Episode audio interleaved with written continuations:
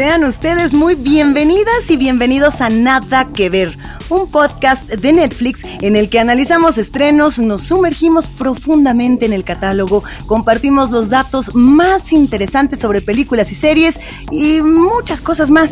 Mi nombre es Luisa Iglesias Arvide y la intro que nunca omito en Netflix es Black Mirror porque es muy breve y a pesar de la brevedad dice absolutamente todo.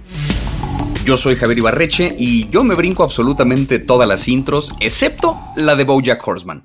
No solamente me encanta la música de esa intro, sino que en cada temporada le agregan detalles diferentes, cambia el escenario. La intro también cuenta una historia, también es parte de la serie. Yo soy Plaqueta y la intro que nunca me salto es la rolita del show de sketches de Ailisa Schlesinger y de hecho ya se me pegó. Espero que ustedes también. Pasamos horas y horas frente a las pantallas viendo series. La frase recurrente de los lectores era, ¿ya leíste a buen día? Películas, reality shows, dibujos animados, musicales. Él se metía con los políticos que denunciaban mucho las corrupciones. Novelas coreanas, programas de citas y comidas que salen mal, meditaciones y mindfulness, animales y naturaleza, fantasías increíbles.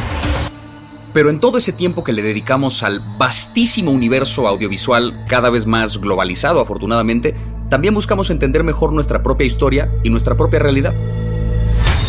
Quien iba a sacar información detallada era Manuel Buendía. Historias y realidades que nos unen como país y muchas veces nos asustan. Desde el 67, 66 empezó la vigilancia sobre Manuel Buendía. Nos hacen estar más atentos y nos educan como espectadores y como ciudadanos. Si alguna vez pudiera pronunciar mis últimas famosas palabras, solamente diría esto, merecido me lo tenía. Documentales, docuseries y ficciones basadas en hechos reales mexicanos. Estaba molestando mucho. Y Manuel publicaba con enorme valor. Todo eso hoy en un nuevo episodio de Nada que Ver, un podcast de Netflix.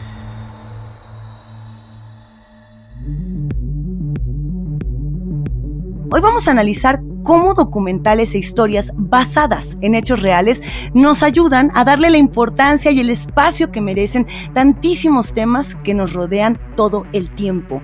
Se van a llevar muchísimas recomendaciones y seguro se asombren con muchos casos o datos que tal vez no conocían. Casos como el de Manuel Buendía y el de Marisela Escobedo. ¿Cómo lidiamos con nuestra historia y nuestra actualidad? ¿Cómo la recordamos y cómo la contamos? En ese sentido, y partiendo un poco de las historias que nos cuentan estos documentales, tanto el caso de Marisela Escobedo como el caso de Manuel Buendía, ¿hay una identidad mexicana el día de hoy? Yo creo, querido Javier, que estás planteando una de esas preguntas fundamentales para tratar de entender cómo estamos haciendo actualmente periodismo, cómo estamos haciendo cine, cómo estamos haciendo novela, narrativa, cómo estamos contando nuestra propia realidad y a partir de qué formatos. Tenemos tres espacios distintos que vamos a estar comentando. Somos las tres muertes de Maricela Escobedo y Red Privada. Y en esta yo me quiero detener en Red Privada como una suerte de arranque porque me parece que de esta película, de este documental, vino todo lo demás. Y eso que es estreno, y eso que acaba de llegar, es una joyota imperdible desde mi punto de vista de Manuel Alcalá, que recupera las voces de inmensidad de periodistas mexicanos contemporáneos y de igual manera de periodistas eh, mucho más clásicos. Manuel Buendía como la figura emblemática del periodismo de los años 70, de los años 80. Yo me atrevería a regresar un poco inclusive a los años 60, a todos estos espacios. Y si de pronto me escuchan que pasa la página es porque hoy me siento muy granados chapa, entonces traigo mi cuaderno lleno de notas de todo lo que ocurrió eh, en, este, en este documental, que bueno, pues parte la idea de que Daniel Jiménez Cacho es la voz de, Manuel Buendía y te está contando lo que ocurría en sus crónicas y en sus artículos de red privada que aparecían en El Universal y que además aparecieron en Excelsior y que además todos estos textos aparecieron en El Sol de México, en todos los grandes periódicos. Y, y la premisa, digamos, de este documental es que la realidad se contaba muy diferente. Por eso me gusta que hayamos empezado por ahí. La realidad se contaba distinto por una suerte de censura y una suerte de autocensura en los periódicos. La autocensura venía por parte de los periodistas que decían, bueno, ¿hasta dónde puedo hablar o no sin arriesgar mi vida? Eh, la, la censura, digamos, externa venía por parte del gobierno y lo cuentan de una manera maravillosa a partir del papel ¿no? Decían, bueno, pues si no me gusta lo que dices, pues no te doy papel o te lo dejo más caro y a ver con qué lo imprimes, cosa que ya no ocurre actualmente con las redes sociodigitales, ya son otros mecanismos, ¿no? Pero, pero así se hacía en los años 70. Y en, y en los años 70, bueno, teníamos esa parte, teníamos el chayote, que por ahí algunos dirán sigue o no sigue, ya estaremos pendientes de ello, pero parte de ello para contar la historia de este gran periodista. ¿Cómo ven, cómo vieron eh, esta, esta construcción de un personaje a partir de todas estas voces? Plaqueta. Para mí fue ponerle más un rostro a este personaje con el que crecí en mis clases de periodismo eh, y que siempre fue legendario. Em, conocer más de cerca al humano detrás de esos textos eh, fue fundamental, pero también todo ese contexto que creo que nos ayuda a explicar un poco, es un excelente punto de partida para empezar a armar el rompecabezas, para medio entender todo lo que está mal y la dura realidad de México y de la región con la que nos topamos todos los días cada vez que vemos eh, las noticias. Sí, además, lo que es muy interesante del documental, como bien decías ahorita, Luisa, es que no solamente nos construye a la figura de Manuel Buendía, que es como el periodista mexicano, el que se enfrentó a toda clase de sistemas y que denunciaba de absolutamente todo, sino que el documental también nos habla de periodismo. ¿no? Como que pasa un poco a hablar en general de la censura en el periodismo y de cómo funcionaba el periodismo a partir de estos mecanismos, ¿no? Del chantaje con el papel y demás de ahí pasa a hablarnos ya concretamente de la figura de Manuel Buendía, de los asuntos en los que se vio implicado y de cómo eh, su asesinato fue como el primer gran caso de un periodista que fue justamente asesinado por las cosas que decía, ¿no? Que no estaba implicado en un asunto ahí debajo de la mesa, fue directamente por las cosas que estaba denunciando es que lo matan. Fue el primer gran caso sonado de esos es interesante que este documental, como bien decías, como que siembra la semilla de lo que vino después, ¿no? Como que fue el primer atisbo que tuvimos ahí de, de, de, los mecanismos de poder, de cómo estaban ahí eh, mezclados todos con todos, de quién controlaba realmente qué. Como que la muerte de Manuel Buendía fue el primer caso que vimos de, ah, esto es grave. Y a partir de ahí la cosa simplemente se ha puesto cada vez más, eh, más intensa, ¿no? En ese sentido, en las influencias del narcotráfico y el poder. Y, o sea, es un primer caso que nos revela como el, el punto de partida de lo que vemos en las otras historias y de lo que hemos visto en un montón de documentales. Exactamente. Eh, a partir de ahí es que el 30 de mayo se vuelve un día de luto nacional para el periodismo. Después del 30 de mayo de 1984, que es la noche, digamos, donde es asesinado Manuel Buendía, se vuelve una fecha de luto. Y escuchamos voces de Sergio Aguayo, de Alfonso Zárate, de Jorge Carrillo, de Iván Restrepo, de Virgilio Caballero, que además, bueno, pues eh, una figura que ya no nos está acompañando, pero que se queda, eh, digamos, impresa en, este documental.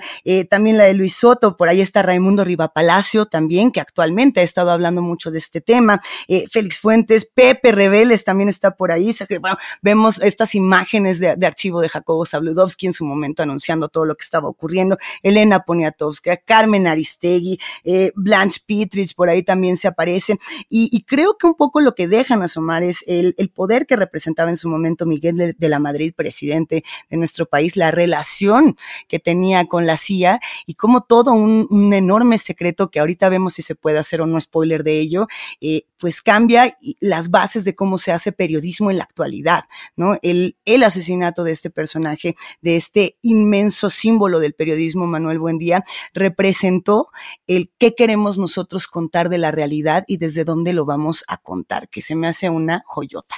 Sí, y además hay una cosa ahí interesante con respecto al periodismo, porque eh, volviendo un poco a este tema que mencionábamos del papel, ¿no? Que una de las formas en que censuraban a los periodistas era o no te doy papel o te lo dejo más caro para que no tengas dónde imprimir. En los últimos cinco, quizá diez años, ¿cuándo fue la última vez que pagamos por un papel para enterarnos de algo? ¿No? Estamos acostumbrados a todo otro sistema de cómo nos enteramos de las cosas. Es interesante que este documental salga justamente ahora porque en un mundo en el que el periódico como tal, no hablo del periodismo, el periódico como tal, pierde cada vez más relevancia, es interesante ver cómo funcionaba en esa época y cómo ese fue el punto de partida para cosas que están ocurriendo actualmente, ¿no? Donde existen a lo mejor diferentes mecanismos de censura, diferentes eh, maneras de manipular lo que se dice, lo que no se dice, pero que de, algún modo Manuel Buendía fue, fue pionero en todos esos rubros. Manuel Buendía se metió con todo mundo y destapó un montón de cosas y de chismecitos y no tuvo miedo nunca. Y algo que me encanta del documental es que da muchas pistas, pero no hay una enorme conclusión. Yo lo he estado hablando con mis amigues y cada uno tiene su interpretación. No, yo creo que no fue no sé quién, no, pero acuérdate que esto y otro, no, pero esto y acá. Y eso está muy bien manejado, eh, más allá del contenido y de la investigación, en la manera en la que está hecha la película. Yo ahí tengo, eh, tengo esta inquietud que además, bueno, pues se la compartí eh, directamente a Manuel Alcalá. Me parecía muy importante hablar de cuál era la conclusión, o sea, qué era lo que nos quería decir finalmente este documental. Si nos quería retratar al personaje, si quería contarnos la historia del periodismo, que el periodismo es un, un protagonista como tal, o si quería contarnos la historia del narcotráfico en México, ¿no? Que esa es la otra parte. Eh, para mí una de las grandes premisas o uno de los grandes mensajes que deja esta película es que el cártel de Guadalajara, que quizá fue el primer cártel de, narcotráfico en, en, México, se crea por órdenes de la CIA para traficar con drogas desde Colombia hacia Estados Unidos, luego de que la DEA, separemos CIA-DEA, la DEA habría cerrado, digamos, este canal de tránsito que hacía que la droga llegara hacia Estados Unidos a partir de Colombia por Miami de manera aérea. Entonces, al cerrar este canal, precisamente, pues la CIA dice tenemos que abrir otro y el canal es terrestre y ese canal es el que se tiene, bueno, pues hasta ahora, México, digamos, la única fuente. Y es de ahí que por, ahí en algún momento, haciendo el spoiler, pues sí, eh, aparece la figura de Enrique Camarena, de Kiki Camarena, este agente de la DEA, que bueno, pues sabemos bien, fue torturado, fue asesinado y tenía en su agenda, y ese es un dato que te dan así como una chispita, tenía el teléfono de Manuel Buendía. Y entonces dices, ahí está, ¿no? Nada, nada ocurre de gratis, nada es gratuito en este documental y pareciera que ese era, ese era el punto o el conocimiento de Manuel Buendía, quien semanas antes, un par de semanas antes de su asesinato, habría publicado Seguridad Nacional, un artículo en precisamente Red Privada, que a mí me parece que es como el, clímax, el momento que es me quiero eh, arrancar todo el cabello de la emoción. Pero, ¿qué les parece si escuchamos un poquito de lo que nos contó Manuel Alcalá al respecto?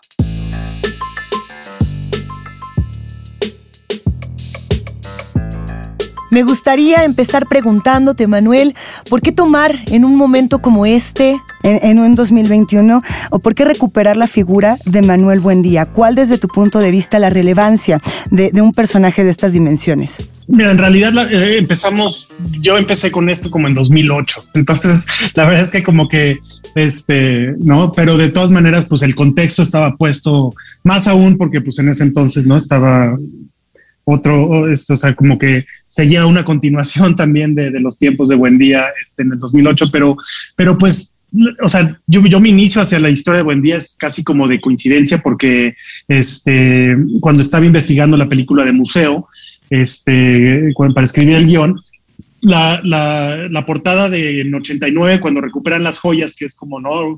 Joyas recuperadas, y la contraportada era este zorrilla culpable, ¿no? entonces, sí, pues por morbo y por curiosidad y, y, no sé, me busqué zorrilla y empecé a buscar, a buscar y eso me aventó hacia, ¿no? Hacia el hoyo negro que fue este, toda la historia de Buen Día y toda, o sea, primero empecé, empecé mucho más con el asesinato y todo eso y, y eso me llevó al personaje y eso fue lo que en serio me, me, me lanzó a hacerlo, el personaje de Buen Día. Y, creo que algo muy importante que se logra y que, y que logras con una maestría importantísima en este documental es que el periodismo es, es quien se vuelve el gran protagonista, ¿no? Tenemos a todos los periodistas ahí metidos contando un pedacito de esta historia, a todas esas voces que de una u otra manera nos construyen. Periodistas que uno puede decir, este, este es mi gallo, este no, este sí. A todos, a todo el periodismo mexicano le toca de una u otra manera Manuel Buendía. ¿Qué, ¿Cómo tú eliges al periodismo como este protagonista o cómo lo relatas? Pues mira, a mí la verdad es que eh, crecí con el periodismo. mi papá, Fernando Alcalá, fue periodista toda su vida, su mi, abuelo, su padre, Fernando Cordal Bates también, periodista de toda la vida. Yo, yo ya no me fui por ese camino, pero crecí con el periodismo. Este, y también pues siento que el periodismo y el cine, y, yo también más bien como que eh, el diseño es otra como gran pasión mía. Entonces como que esas tres ramas son las que alimentan un poco mi trabajo y mis intereses. Este, y pues sí, siento que el periodismo es de estos oficios que, ¿no? Como que, pues no, no, no, no, no tiene suficiente como, o sea, no, nunca nos para, nunca hay como una observación del periodismo, ¿no? Siempre, siempre el periodismo está viendo hacia el público y como que el público no, o, lo ve de una forma como muy, este, pues tiene una relación más donde el periodismo le está arrojando información siempre al espectador. Y aquí quería voltear la, ¿no? la, mesa y, y, ver el periodismo como lo que es, o sea, los riesgos que tiene, los compromisos que tiene y también lo que decía Buen Día, o sea, el periodismo como, como una forma de literatura, ¿no? O sea, como igual que la poesía, que, que, el cuento, o sea, la, el periodismo es eso, es, también una forma de escribir. Y un periodista siempre está haciendo un retrato de su tiempo. Elige distintos formatos narrativos para hacerlo, que es el caso de, Manuel Buendía, que inventa, digamos, crea toda una nueva manera de, hacer periodismo. Eh, red privada como tal, los que nos hemos acercado a esos textos, eh, nos vemos totalmente atravesados por ellos, e inclusive grandes figuras, ¿no? Granados Chapa, eh, todo el periodismo, digamos, de una u otra manera intentó seguir ese camino.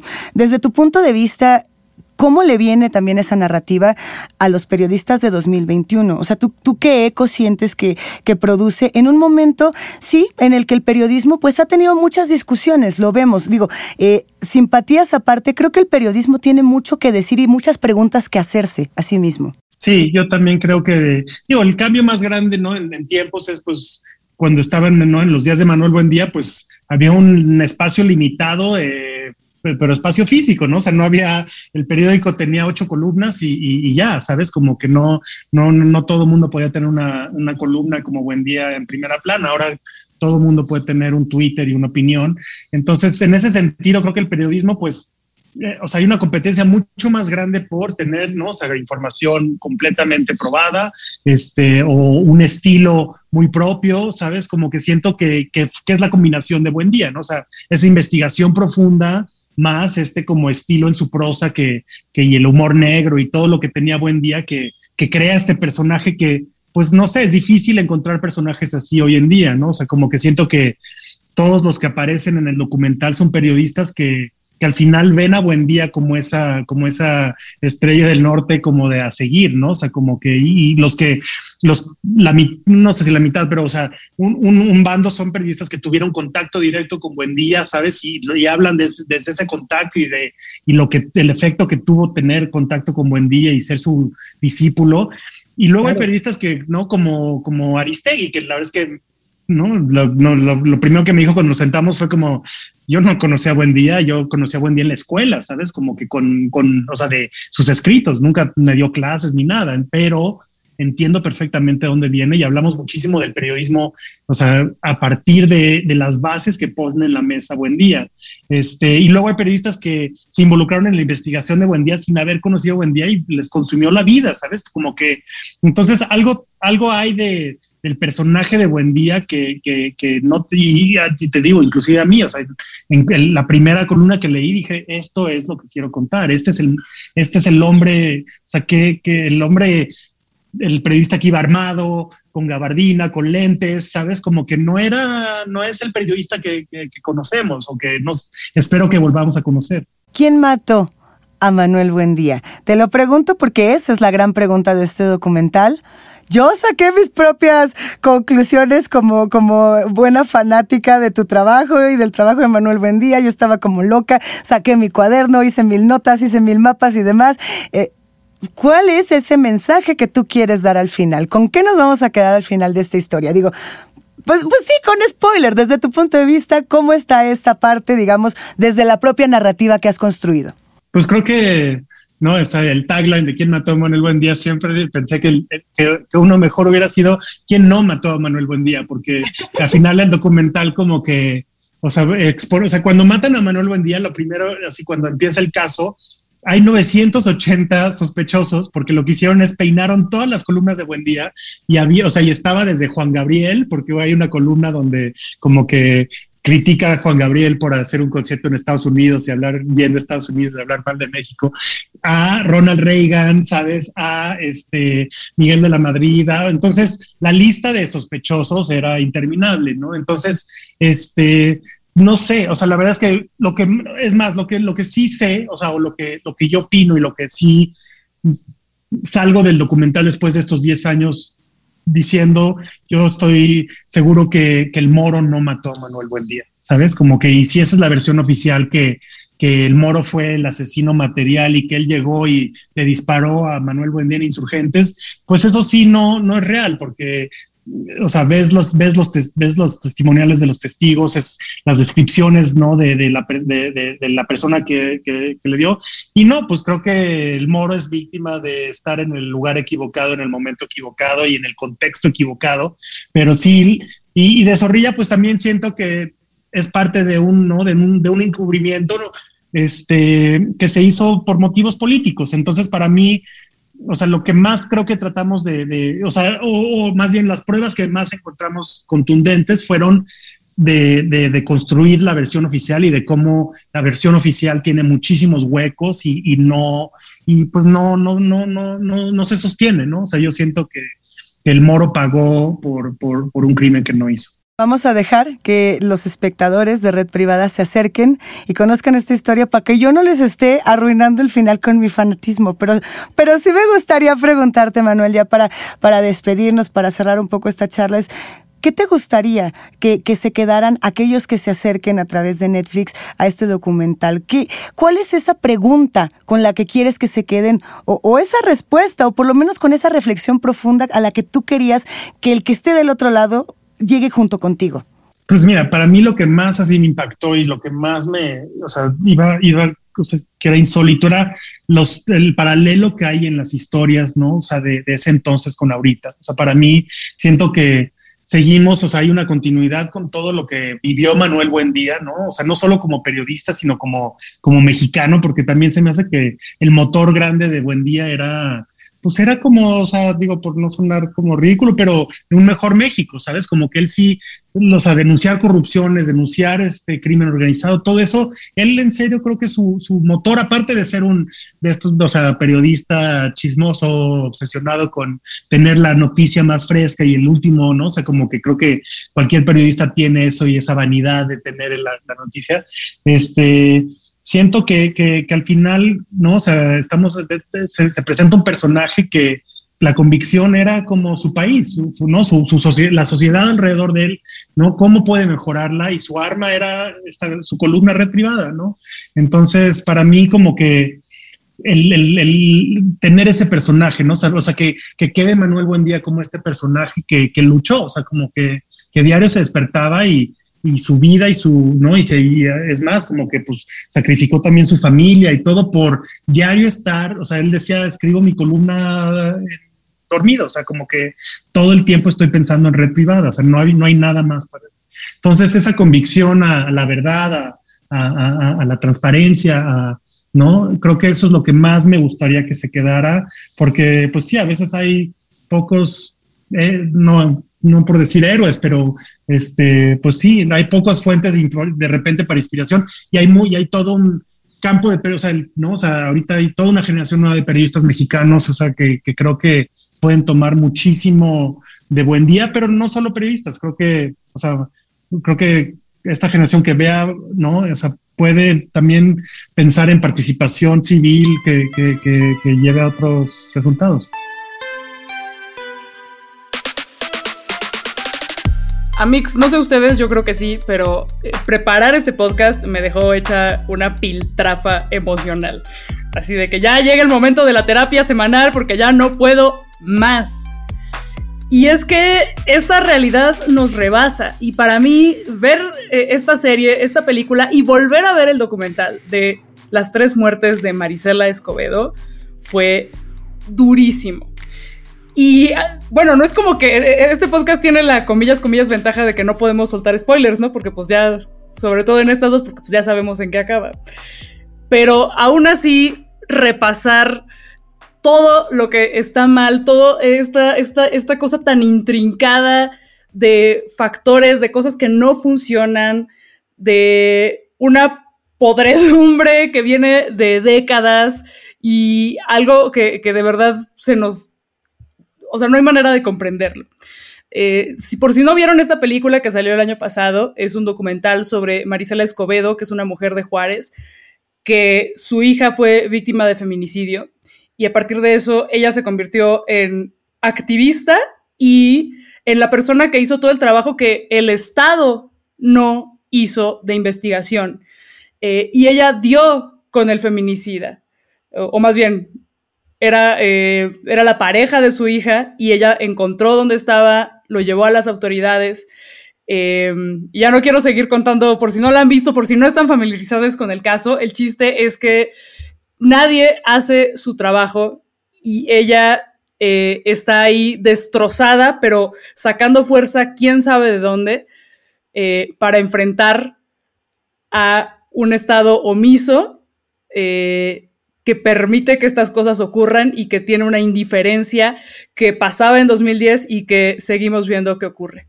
A mí, Plaqueta, hay una frase que, me pareció muy contundente eh, en, este, en este documental, en esta película, que bueno, eh, la dice Marisela Escobedo en un momento en el que está marchando por su hija. Numerosas marchas que además están eh, retratadas en numerosos momentos porque esta mujer nunca dejó de hacerlo. O sea, hasta sus últimos días ella estuvo defendiendo los derechos de su hija. Por eso se refiere a tres muertes distintas eh, en, términos de, lo que nos arrebatan una vez, lo que nos arrebatan dos cuando no recibimos justicia, hasta, hasta nuestro fin, ¿no? Y ella dice en algún punto, esto fue un teatro y los payasos fuimos nosotros y los que se rieron fueron ellos. Y esa frase a mí me, me rompe porque hasta este momento eh, el tema quedó impune, ¿no? Que, de hecho creo que es algo que se tiene, se tiene que mencionar hasta el cansancio. La Comisión Interamericana de Derechos Humanos actualmente tiene este caso entre manos y, el tema continúa, ¿no? Hay, hay distintos personajes que, analizar en este documental. Eh, las historias de violencia en México no las cuentan los vencedores, las, ni siquiera ni los perdedores las cuentan los que sobreviven, ¿no? Que ese es algo muy doloroso. Este, este documental como tal, sí, por supuesto, tiene la voz de Marisela, de todos los testimonios, pero está narrado por los hijos, por Juan Manuel y por Alejandro, que son aquellos que sobreviven toda esta tragedia y que ni siquiera están en México para contarla, que se encuentran en Estados Unidos, en un lugar donde, bueno, de una u otra manera pueden estar protegidos para hablar de ello, que si no, eh, posiblemente tendríamos muy poca información de, lo que ocurrió posterior a, la muerte de Marisela Escobedo y posterior a todo lo que ha ocurrido con este caso, ¿no? Tenemos a Rubí como esta esfera que no solamente representa a una joven que fue asesinada, que fue víctima de feminicidio, sino que representa a todas las mujeres de, Ciudad Juárez, a todas las cruces rojas, que, rosas, perdón, que atraviesan eh, eh, Ciudad Juárez. Ciudad Juárez es tal cual un personaje lleno de luces neón, representada por, por la noche, por los silencios, inclusive de pronto por volantes de estas mujeres, por prostíbulos, está representada también en algún momento por el Divo de Juárez, ¿no? Vemos a Juan Gabriel en uno de los muros, eh, me, parece que es, durísimo toda la parte visual, cómo la fotografía de, este documental se elige para, para contar pues una tragedia donde las autoridades ausentes eh, solamente relucen precisamente por esos vestigios de su ausencia. César Duarte, exgobernador de Chihuahua, actualmente eh, pues preso justamente, y no por este tema, ¿no? por este tema, que esa es otra de las cosas. Por eso genera, yo creo, tanta indignación y cada vez que uno la ve, yo ya la había visto, la volví a ver y solo me hizo enojar más. Yo pensé que iba yo a encontrar reconciliación y no la encontré. ¿Tú la encontraste, Javier? No, creo que coincido completamente contigo, que es, y a mí me pasa que yo me involucro mucho con las historias que veo y por eso disfruto tanto la ficción, porque es, ¡Eh! ¿cómo saldrá de esta el personaje? de pronto me enoja ver documentales porque es una realidad en la que el personaje no se sale con la suya todo lo contrario, ¿no? El protagonista del documental termina sufriendo consecuencias aún más terribles que con las que empezó. Pero lo que es interesante es que, eh, y en palabras del propio director, que la intención con este documental no era lanzar un mensaje desesperanzador de no hay nada que hacer, sino al contrario, porque si bien al mismo tiempo el documental muestra el feminicidio con la severidad que lo amerita, porque estamos hablando además de una ciudad en la que ocurren con mayor frecuencia que en una gran parte del planeta, también la historia un poco apunta a recordarnos por qué la figura de Maricela es tan importante, por qué se convirtió ella como en un ícono eh, para el feminismo y en general para la lucha contra la injusticia, porque fue justamente una mujer que hizo todo el trabajo que hay gente a la que le pagan por hacer y ella lo hizo por pura convicción. ¿No? Pienso un poco en, hay un, hay un, digo, parece que me brinco un poco de tema, pero hay un especial de comedia en Netflix de Dave Chappelle, donde él cuenta la historia de un, de un niño al que mataron en los 50 en, me parece que Alabama, eh, que se llamaba Emmett Till. Y que este niño lo mataron y que fue, fue una de las historias que de alguna forma provocó todo el movimiento de los derechos civiles en Estados Unidos. Y Dave Chappelle, como lo narra, es mataron a Emmett Till y fue una cosa muy injusta. Dice, pero afortunadamente para Emmett Till y para el resto del mundo, his mother was a fucking gangster. O sea, su mamá salió a hacer todo lo que las autoridades no querían hacer y publicó la foto de su hijo y cómo lo habían dejado y generó un nivel de indignación que hizo que la sociedad se moviera. Creo que el documental de, Marisela va un poco en ese, en ese sentido, ¿no? Nos habla de una figura que fue, sí, ella por convicción hizo todo lo que hay autoridades que deberían estar haciendo, que, que terrible que tenga que ser así la realidad, pero qué afortunados de tener una mujer como ella en el universo que dice, ah, no van a hacerlo, voy yo y que se lanza unas frases como de no le preocupa que la maten, no, pero si me quieren matar, que me maten aquí afuera, para que sean frente del gobernador, para que vean cómo está la cosa. O sea, es de una valentía, de una convicción que dices, este ser no puede ser real, si esto ocurriera en una ficción no me lo creería, pero el saber que esto sucedió es, es impactante, por decirlo menos. Totalmente, y todas las vueltas que tiene la historia, pues no habría manera de que se nos ocurriera como guionistas o se le ocurriera a unos guionistas, sería incluso inverosímil pero así fue. Y uno de los rasgos de Marisela Escobedo, ese poder, esa fuerza que proyectaba y la manera en la que se plantaba ante el poder, eh, era muy incómoda. Y por eso también venía ese desprecio, no solamente de la misoginia, sino de que ella se salió del huacal, de lo esperado de una mujer sumisa, eh, y e, ella rompió completamente con ese molde. Y vemos a los funcionarios furiosos, furiosos de que ella los estuviera poniendo en evidencia. Y creo que ella ha inspirado a muchísimas mujeres en México y en el mundo. Y, creo que, perdón por el mini, mini spoiler, bebé, pero el cierre del documental va hacia, hacia eso, a lo que dejó ella. Y me gusta el mensaje de amor que deja el documental y la manera en la que los personajes eh, dan ese cierre, sí, esperanzador, Em, y de verdad para nada es cursi.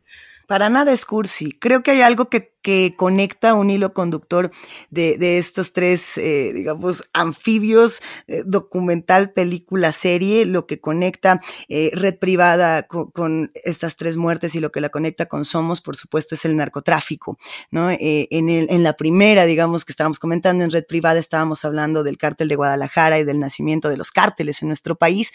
Aquí, esta mujer directamente se enfrenta al cártel de los Zetas y, y lo dice, y dice, y sin miedo, yo me voy a meter hasta encontrar al responsable, hasta dar con este muchacho que asesinó a mi hija. Eh, y bueno, pues e, en ese sentido, hacia adelante en Somos vemos eso mismo, pero contado desde otro punto de vista, ¿no? Que creo que también eso está bueno. Sí, que eh, lo que a mí me resulta muy interesante de Somos, ¿no? Esta, esta serie que se distingue de estas otras dos historias para empezar, porque aquí sí estamos hablando de una ficción, ¿no? No porque lo que ocurre en la historia sea inventado, estamos hablando de una, de una dramatización, por así decirlo, de, un caso real. Eh, basado en un reportaje que se llama Anatomía de una masacre, escrito por Ginger Thompson. Este reportaje cuenta justamente desde, a partir de testimonios de diferentes sobrevivientes de una terrible masacre que sucedió en el pueblo de Allende, en el estado de Coahuila. Eh, narra cómo eh, los Zetas, precisamente, pues fueron autores de una masacre sin precedentes en este pueblo y que además se mantuvo en silencio durante mucho tiempo. ¿no? Cada vez que eh, hubo por ahí intentos de conectar con las autoridades para que atendieran el caso, pero era tan peligrosa, tan caliente, digamos, la situación, que, prácticamente no hubo ningún avance y no es sino hasta este reportaje que se retoma un poco la noticia, no que toda la gente que habla en este reportaje, sobrevivientes, familiares de las víctimas, eh, gente involucrada en el atentado, gente en prisión en Estados Unidos, vaya, gente que estaba todo mundo poniendo en riesgo su vida nada más por sacar a la luz esta historia. Y es a partir de este reportaje que se hace esta serie de, esta miniserie de seis capítulos, escrita por Fernanda Melchor y Mónica Revilla, eh, y dirigida por James Sheamus. Eh, es una serie que cuenta justamente desde la perspectiva de las víctimas cómo se vivió esta masacre. Lo primero que te anuncia la serie es que en Allende ocurrió la, muerte de decenas, quizá incluso cientos de personas, y lo que vemos a lo largo de los seis capítulos es justamente la relación de todas estas personas y cómo poco a poco el narco que ya estaba metido en este pueblo empieza de repente a preocuparse que le vayan a caer encima y en, una, en, un intento desesperado de salvarse o de, o de ejecutar una venganza, se llevan, eh, sí que pasan por encima de una buena parte del pueblo, ¿no? Incluidos mujeres, niños, eh, ancianos, gente que trabajaba, vaya, toda clase de gente inocente que se vio involucrada en esta situación. Yo no esperaba menos de un trabajo de Fernanda Melchor, esta grandísima autora mexicana que tiene, yo creo que las novelas más duras que a mí me ha tocado leer en temas de violencia. Eh, tiene Falsa Liebre. Yo la primera que leí fue Falsa Liebre y me dejó fría. Digo, también se valen las recomendaciones literarias por acá. Eh, si no han leído Aquí no es Miami, ahora es cuando, porque justamente está conectada con todos estos temas. Eh, temporada de huracanes es la otra, y si no me equivoco, acaba de salir Paradise hace poquito, relativamente poquito, porque se van acumulando todas las publicaciones de Fernanda Melchor. Es una grandísima autora y justamente es eso, ella se encarga de hablar de estas violencias y de buscar todos los ojos posibles, y creo que por ello tuvo esta, esta ventaja de poder hablar de otra manera eh, de estas visiones sobre el narcotráfico, pensando en otras películas o en otras series que han intentado hacer este mismo ejercicio. Y también pensando en que el equipo, digamos, que formó al casting de esta serie fue el mismo que se encargó de buscar a todos los personajes de Ya no estoy aquí. ¿no? E, e, este, este película, no, no, súper, súper premiado, que bueno, pues ahora eh, vemos también este tipo de conexiones, ¿no? Donde se buscan eh, humanos, humanos, por así decirlo, eh, donde no vemos, sí vemos la ficción, pero nos sentimos parte de ella, en este, en este terreno muy, me gusta decirle anfibio, porque no estoy muy segura de qué es lo que nos está tocando ver. Y, y sí, la recomendación de que vayan al portal de ProPublica y que se acerquen a la investigación completa de Ginger Thompson, donde partía ella de la idea de, a ver, eh, ¿qué pasó con esta llamada guerra contra el narcotráfico que habría eh, realizado el expresidente Felipe Calderón? ¿Qué se hizo y qué no se hizo? ¿Y cuáles fueron eh, todas las cosas que quedaron, todo el hilo, toda la, la estela de violencia, la inmensa estela de muchas violencias en el país. Y lo que ocurrió en Allende no se dijo. Pasaron muchos años y el tema no se puso sobre la mesa. El primero que creo que lo habría hecho fue Diego Rabasa, si no me equivoco, y a partir, y si no, y es más, yo me atrevo a decir que fue Ginger Thompson, ¿no? La primera que lo hizo. Tú sabes mejor esta historia, Plaqueta. A ver, entrele. El primero que lo sacó fue Diego Enrique Osorno, me parece que en Vice. Diego Osorno, Diego Osorno. Ahí voy yo a confundir. Diego Todos los Diegos son iguales. No, no, hombre, saludos a los dos, ¿no? Ahí va una, ahí va una.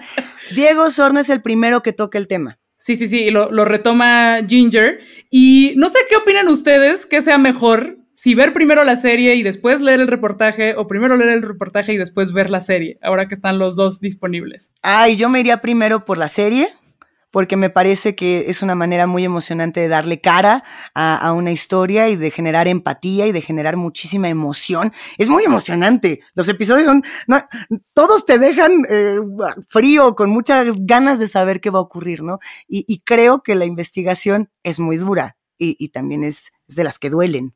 Coincido, creo que primero había que empezar por la, por la serie, porque además justamente como es una adaptación eh, del reportaje, donde ahora sí que está armada a partir de testimonios, no, no es un documental, no cuenta las cosas tal cual como ocurrieron, cuenta lo que asumimos que ocurrió a partir de lo que dicen los sobrevivientes.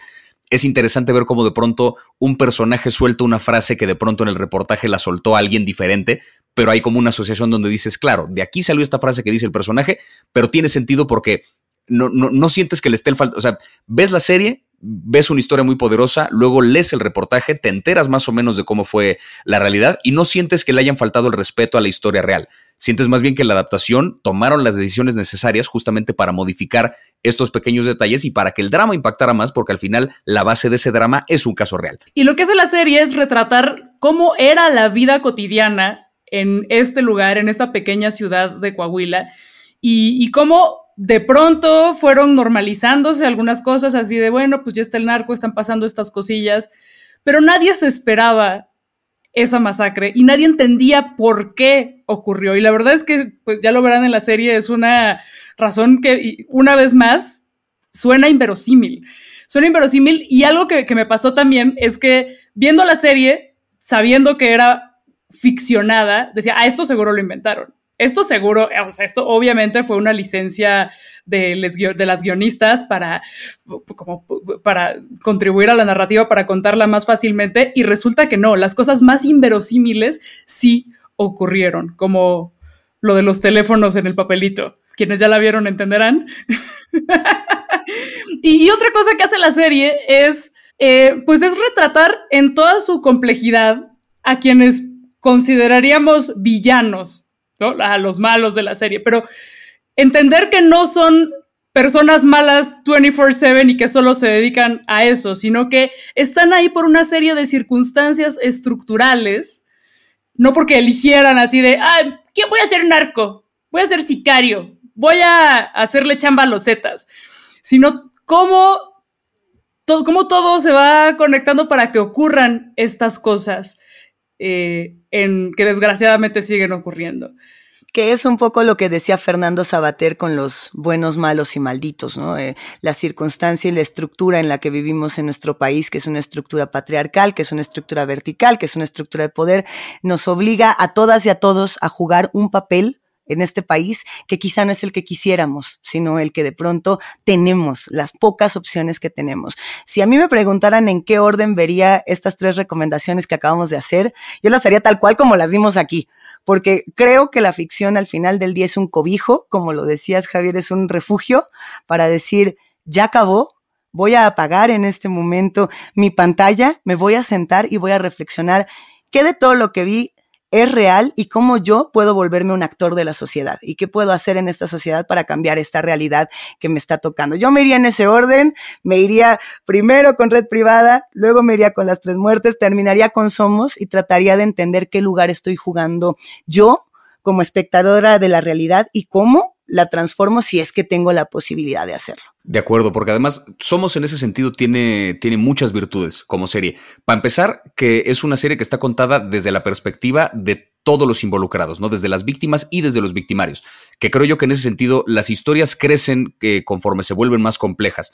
Y esta serie justo lo que le apuesta es a esa complejidad. No es una historia, digamos, como coral en ese sentido. Remite un poco quizá como a eh, eh, el tipo de narrativa que tiene por ahí Amores Perros o que tiene por ahí Babel.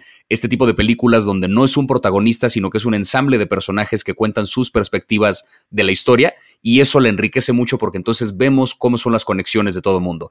Que con respecto a esas conexiones, es muy interesante ver cómo si la serie se toma el tiempo de dibujar al pueblo completo, ¿no? De poner cómo eh, estos dos que son compañeros de escuela y la mamá de uno de ellos es la veterinaria que tiende a las vacas del tipo del rancho, que es amigo del tipo cuyo hijo está involucrado con el narco porque tenía deudas, porque, o sea, se toman el tiempo de armar como la relación de todos los personajes de este pueblo y qué conexión tiene cada uno de ellos con el narco, que algunos de ellos es una conexión por necesidad, algunos es circunstancial, algunos simplemente estaban pasando por ahí ¿no? Dibujan como todo el escenario y la serie culmina, y esto te lo anuncian desde el principio, con esta terrible masacre que se toman el tiempo además de mostrarte cómo cada parte de esos personajes cae, ¿no? Y es brutal ese final, porque te lo estuvieron cocinando durante cinco episodios y medio y de repente cae todo y no te lo puedes creer. Y que eh, un poco en esa línea, eh, lo, que, lo que hemos dicho varias veces ¿no? a lo largo de este episodio, que es lo que ocurre en estas historias de pronto puede parecer muy inverosímil. ¿No? Son cosas que dices como, o sea, si esto lo escribieras en una ficción, no tendría sentido. Me acordé de pronto de una historia que me contó un maestro en la carrera que decía que en algún momento André Breton vino a la Ciudad de México, ¿no? El fundador del movimiento surrealista, vino a la Ciudad de México y se subió a un taxi y el taxi estaba pasando al lado de un puente por el que solían atravesar unas vacas. Y que de pronto una de las vacas, de un puente muy bajito, una de las vacas se cayó, cae justo enfrente del taxi entonces estamos hablando de que el fundador del movimiento surrealista va en un taxi y de repente enfrente de su taxi una vaca cae del cielo. Pero lo que más le sorprendió a él fue la reacción del taxista, que en el momento que vio que la vaca cayó fue como, oh, que la chinga. Se bajó, movió a la vaca, perdón, y siguió manejando y fue como, ¿cómo? O sea, ¿esto es normal? O sea, ¿esto para ti fue algo ordinario? Entonces, estamos hablando de, de, México, ¿sabes? Estamos hablando de uno de los países en los que se gestó el realismo mágico. Estamos hablando de un país que es más surrealista que Dalí, y eso lo dijo el propio Dalí. Estas historias, para bien o para mal, son parte de nuestra realidad y me parece muy interesante lo que hacen estos documentales y esta serie en un afán de comprenderlas y justamente de ver qué rol podemos jugar para cambiarlas. Pero de que son raras, de que parecen inverosímiles, definitivamente lo son y pues esa es nuestra realidad. México es inverosímil y aquí estamos. Creo que da un poco igual si conocemos los temas o no. Igual los documentales nos pueden aportar muchísima información y nuevas perspectivas. O así sean unos mini, mini, mini datos. Por ejemplo, cuando vi eh, la serie documental de Cuando conocí al Chapo, que habla del encuentro de Kate del Castillo con el Chapo, eh, digo, además de, enterarme de toda la construcción falsa, eh, misógina que hicieron los medios, eh, hubo una declaración de Froilán Enciso, que es un gran periodista y activista, que, con la cual aprendí mucho, que es que e, esto, esta idea de que los narcos del pasado eran buenos, tenían principios, valores, que no mataban, es falsa. Eso es una gran mentira. Entonces dije, ¡ay! Me quedo con esto. Y otra recomendación que, que traigo es, que está de alguna forma relacionada con el tema del podcast, es Ayotzinapa, el paso de la tortuga, y que se conecta por muchos factores, la violencia, el narco, pero también algo muy particular, que es la fabricación de culpables. Y eso lo vemos en todos los documentales y en las series de la que hablamos. Sí, y, y dentro de todas estas historias de narcos, yo sí, yo sí quisiera recomendar eh, una de las, uno de los contenidos fuertes que tiene la plataforma de Netflix, que es Narcos México tanto Narcos México como la que habla también, la, versión anterior, digamos, que habla de, habla de Pablo Escobar y habla de, todas estas figuras importantes del narco en el siglo XX. Creo que es importante porque, eh, como dije hace rato, las historias crecen en la medida en que les damos complejidad, ¿no? Y estas historias desde la perspectiva de, de quienes fueron líderes de todos estos cárteles, ¿no? Viendo, viendo como el, ascenso del Chapo y viendo de repente a figuras como, eh, como eh, Rafa Caro Quintero, como el personaje que hace Diego Luna, Miguel Ángel Félix Gallardo, ver la perspectiva de todas estas figuras me parece interesante sobre todo porque la serie lo trata más como a manera de tragedia, ¿no? Un poco a la manera de Scarface, un poco a la manera de estas historias de narcos que no, no es... Eh, no se trata de, de, divertirte con lo que estás viendo, se trata de ver el ascenso y la caída inevitable de un personaje que se metió en un mundo en el que no puede durar, ¿no? Y creo que es un enfoque interesante también para ver un poco desde esa perspectiva cómo se viven las cosas, ¿no? Para entender ese aspecto de la realidad de nuestro país, que además es un drama que está construido fantásticamente y que tiene unos cliffhangers y unos episodios donde sí, o sea, sientes que estás viendo Breaking Bad, o sea, es,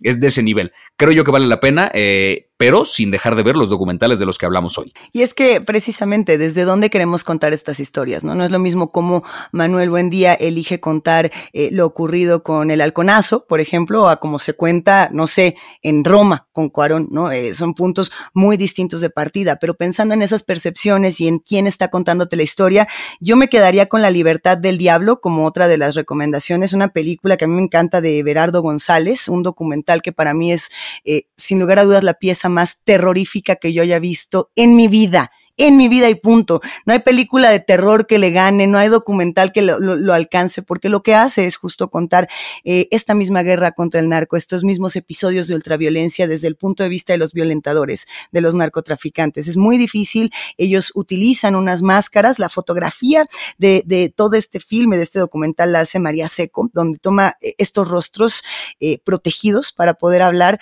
y las historias que cuentan justamente hacen un esfuerzo de decir, eh, ponte en mi lugar, Seamos empáticos. Y no es fácil. Y es una pesadilla ponerte en el lugar de aquellos que ejercen estas violencias, pero también entender que cada uno de nosotros podríamos estar en ese mismo lugar si permitimos que la violencia en el país continúe. Y parte de la importancia de todos estos documentales, de todas estas películas, es volver visible lo invisible para que no se repita y para que justamente en algún punto, en algún punto de nuestra historia podamos hablar mucho más de justicia y mucho menos de estas tragedias y de horrores. Yo con eso me quedaba.